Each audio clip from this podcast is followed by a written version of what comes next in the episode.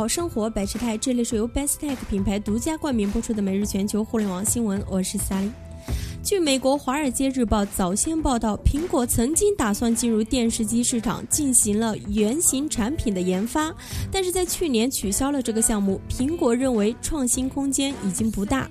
不过，根据多家媒体的报道，苹果已经在谋划互联网电视服务。苹果将通过网络提供电视直播频道以及已播出节目的点播。据悉，苹果曾一度打算在全球开发大会上发布这一产品，但后来推。推迟。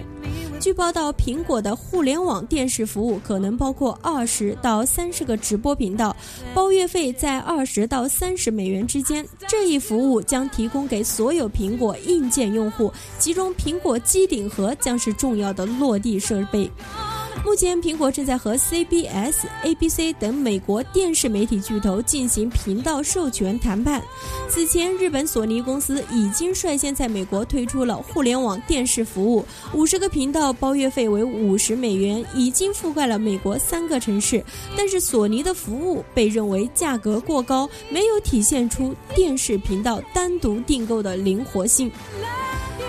斯卡利也表示，苹果之前推出了智能手表，但是互联网电视对于苹果的重要意义超过了苹果手表。在智能手表领域，苹果同样也是一个姗姗来迟者，在功能上并未有重要创新。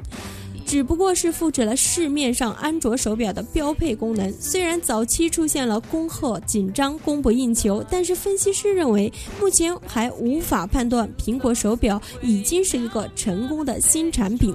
斯卡利认为，凭借苹果公司的强大影响力，如果其推出互联网电视服务，那么将会获得电视台媒体的支持。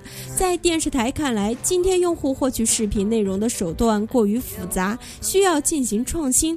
而苹果有望成为一个成功的颠覆者。